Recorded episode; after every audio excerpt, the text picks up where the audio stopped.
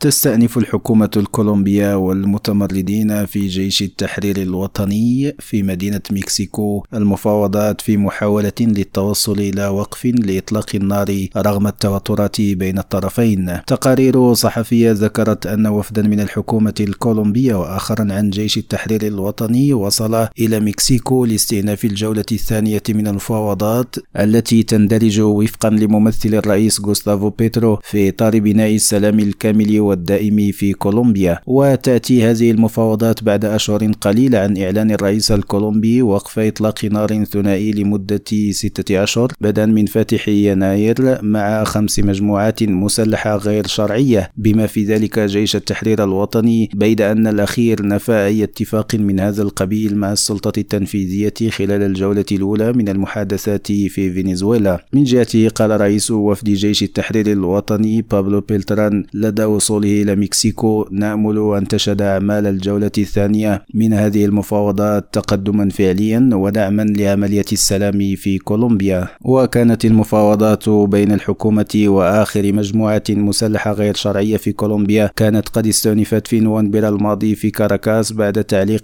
استمر أربع سنوات وانتهت الجولة الأولى نهاية دجنبر مع إعلان الإفراج عن رهائن وإجراءات إنسانية من دون الاتفاق على وقف إطلاق النار. عماد حقير راديو مكسيكو.